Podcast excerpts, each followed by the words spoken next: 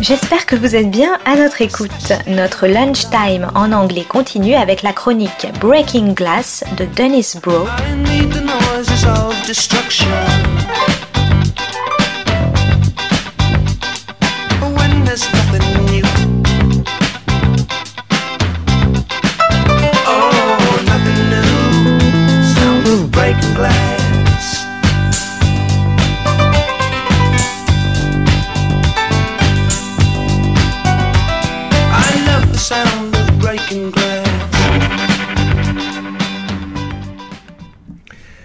Broe on the Global Literary Beat, Breaking Glass. Today's episode The crime novel Post Containment and Post Black Lives Matter. Will it ever be the same?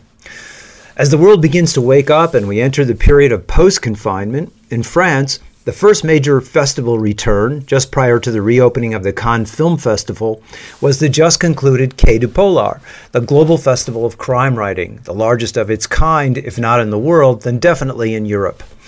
There was an air of hesitancy, of dipping a toe into the water, with everyone inside except the speakers kept at a distance from the audience, wearing masks, and the crime novel Book Fair moved to tents outside the main hall. There was also an air of hesitancy because this was the first crime writing festival, one branch of which in France is called the Policière, which celebrates the deductive skill and thirst for justice of the police, post the global questioning of the tactics and ends of the police in the wake of the Black Lives Matter protests. The health restriction generally did guarantee an air of safety about the festival, as one security guard checked bags, the result of the largely overblown and previous terrorist pandemic, well, the second one made sure everyone used a hand lotion before entering the building, the result of the latest pandemic. Travel between countries is still a question, as R.J. Ellory from England and the continent's most popular crime writer, Iceland Arnaldur Indriðason, whose novel begat the Hollywood film Jar City, were both unable to come because of the quarantine restrictions active upon their return to their country. This was balanced out by remote appearances by the American recounter of drug traffic, uh, Don Winslow, and the Brazilian author of a series of books on the Amazon city of Belém, a site not only of exploitation of natural resources, but also of drug traffic. France has now started vaccinating at a rapid rate, hoping to reach the 70% mark by the end of the summer, with the cases falling every day. But as with the rest of the world, with the threat of ever more contagious variants, variants can you say Delta or worse yet, Delta Plus, hovering over this attempt to restart this branch of French soft power. The country, though behind the US and Britain, leads Europe in the number and global range of its publications and translations of this most popular of all genres of fiction.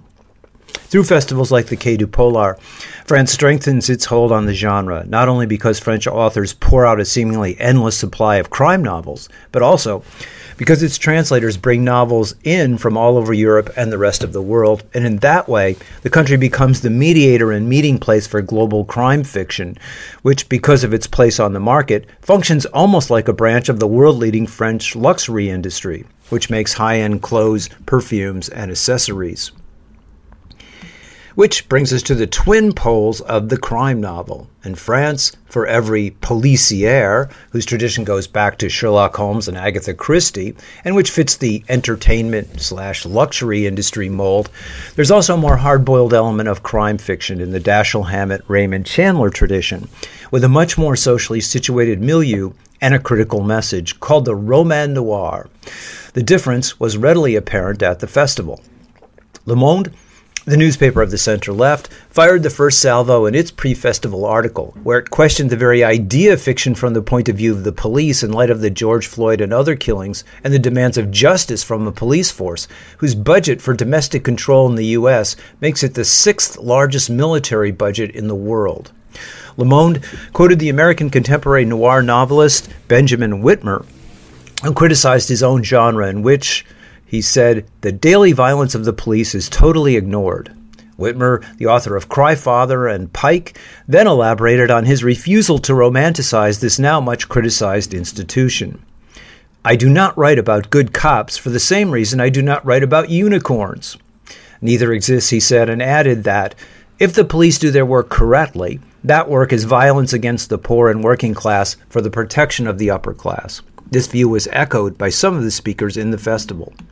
The conservative weekly digest Le Point countered with its view of the crime novel in an elaborate feature on the cozy mystery. Here, writers, often in a nostalgic, aristocratic vein, like S.J. Bennett's The Windsor Knot on the royal family, return to the locked room mysteries, which, though they exhibit a good deal of humor, one of the cozy authors, uh, M.C. Beaton's books, is entitled The Quiche of Death, and her absolutely fabulous type character is named Agatha Raisin, in homage to her predecessor.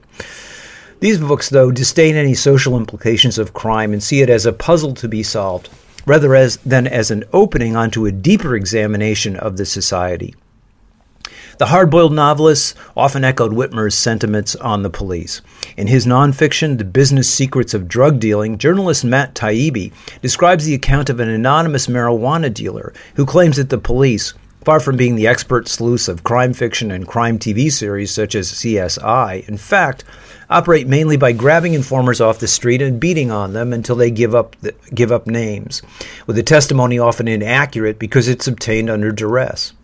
Greek author Minos Efstathiadis, who's the, dr- the diver, is about the relation between Germany and Greece, with the latter subservient to the former during the 2008 government debt crisis, suggested that the police, far from battling crime, are part of a worldwide network that supports the worst elements of criminal activity, exploiting the weak- weakest members of society underage trafficking, drug dealers, child pornography, and female slavery. Without that support, he claimed, these activities would never be allowed to flourish.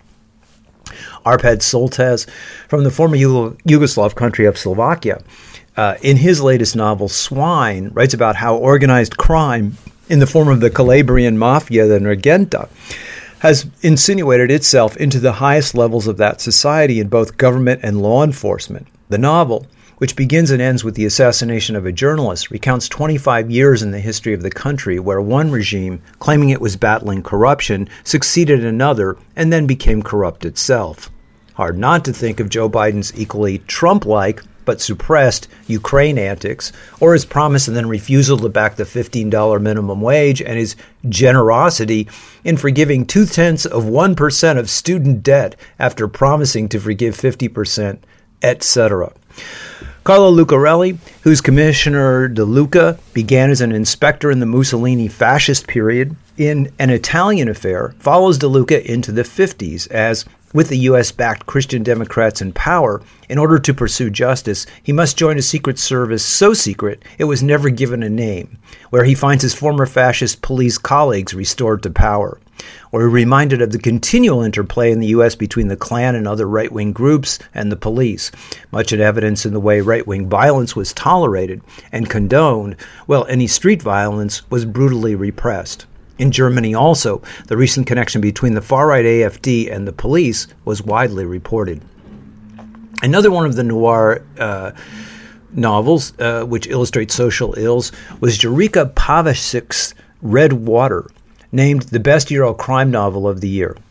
Pavičić, from the ex Yugoslav country of Croatia, uses the 30 year investigation of the disappearance of a 17 year old girl to recount three different eras in his native town of Split on the new most desired tourist site in Europe, the Dalmatian coast. Pavičić explains that he did not travel, but staying put in his native town was like watching three different cities. During the Soviet era in the 1980s, Split was a mining town, which he compared to the north of England, which boasted a well known soccer team sponsored by the mine.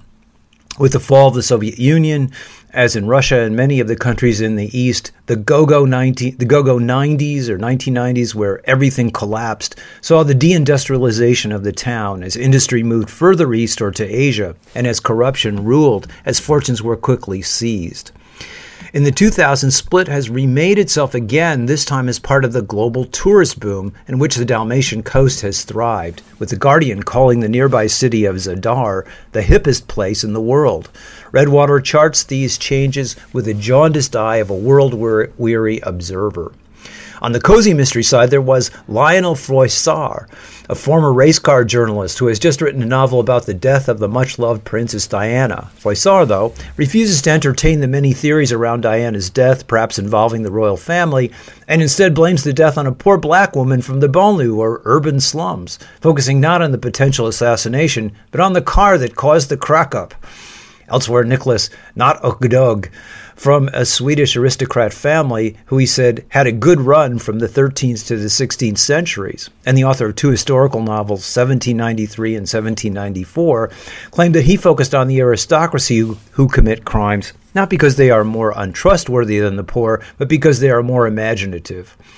At the heart of the Roman Noir's ability to shed light on forgotten periods of history was Thomas Cantaloube's Fracas, Fracas, set in France and Cameroon in 1962, where Cantaloube, an ex journalist for the investigative website Mediapart, related that France, after losing Indochina and Algeria, had settled on its new colony of choice. The French government went so far as to commission a study by a team of geologists to determine what raw materials were available to be looted underneath Cameroonian soil.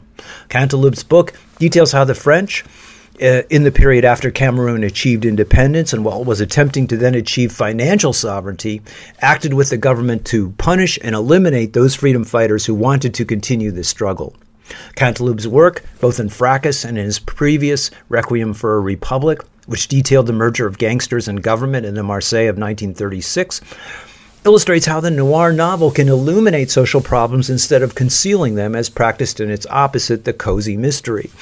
Carlo Lucarelli exemplified this in his three day plan for how he hoped readers would react to his fiction. The first night, they would be up all night reading. The second night, they would be troubled by what they read and be up all night disturbed. The third night, he hoped, they would be up all night trying to figure out how things could be different. This is Broe on the Global Literary Beat, Breaking Glass.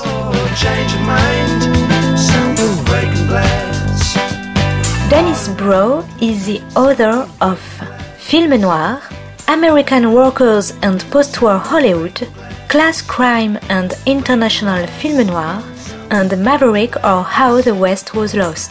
Is hyper-industrialism and television seriality the end of leisure and the birth of the binge?